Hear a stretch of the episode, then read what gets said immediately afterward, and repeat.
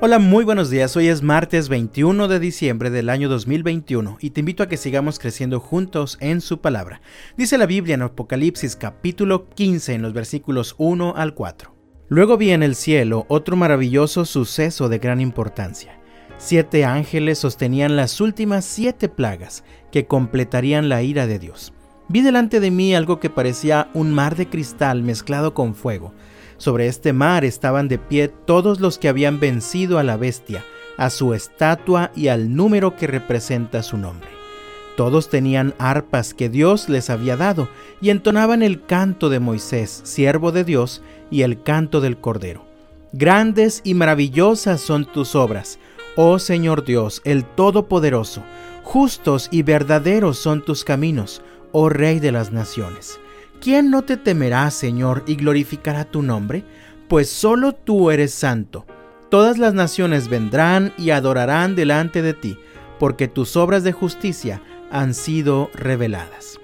Aún en medio del peor escenario mundial, en medio de la peor crisis que puedas enfrentar en esta vida, siempre puedes vivir con esperanza en la victoria que Dios te ha dado por medio de Cristo. Nuevamente vemos un hermoso pasaje que describe gloriosamente la culminación de la esperanza del pueblo santo de Dios. Mientras que siete ángeles sostienen las últimas siete plagas de la ira de Dios que serán derramadas sobre el mundo, el pueblo de Dios, reunido en la presencia de Dios, canta y canta con gozo y alabanza a su Redentor y Rey. Notemos algunos detalles interesantes. Dice Juan que vio algo parecido a un mar de cristal mezclado con fuego, y sobre este mar una gran multitud de los que habían vencido a la bestia, a su estatua y al número que representa su nombre. Muchísimas personas le tienen miedo al apocalipsis porque le temen a la bestia.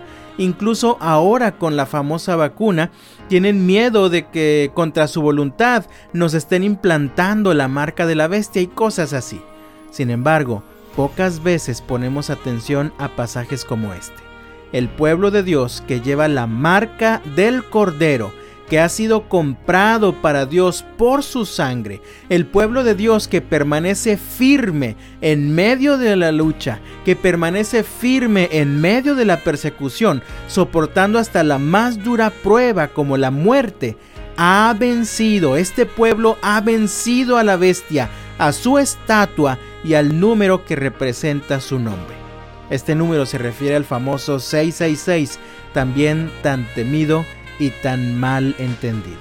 Ahora, todos estos que han vencido están de pie, es decir, aunque han muerto porque no estuvieron dispuestos a inclinarse ante la bestia ni su estatua, ahora están más vivos que nunca, de pie, en victoria, gozosos en la presencia del Señor, al contemplar al Rey y su belleza y su grandeza, y no pueden entonces hacer otra cosa que adorarlo, por lo tanto entonan un maravilloso himno de alabanza que quedó registrado en los versículos 3 y 4.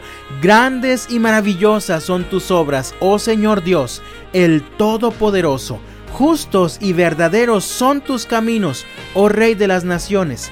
¿Quién no te temerá, Señor, y glorificará tu nombre? Pues solo tú eres santo. Todas las naciones vendrán y adorarán delante de ti, porque tus obras de justicia han sido reveladas.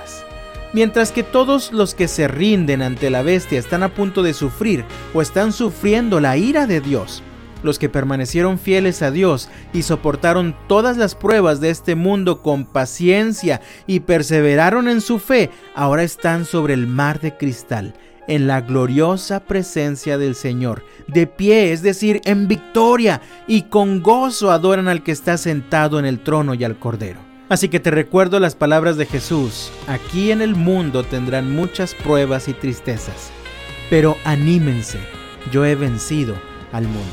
Así que yo te invito, mi amado, en el nombre del Señor, persevera en tu fe, en medio de la lucha mantente fiel y sigamos adorando al Cordero que nos ha dado la victoria. Que el Señor te bendiga este martes y hasta mañana.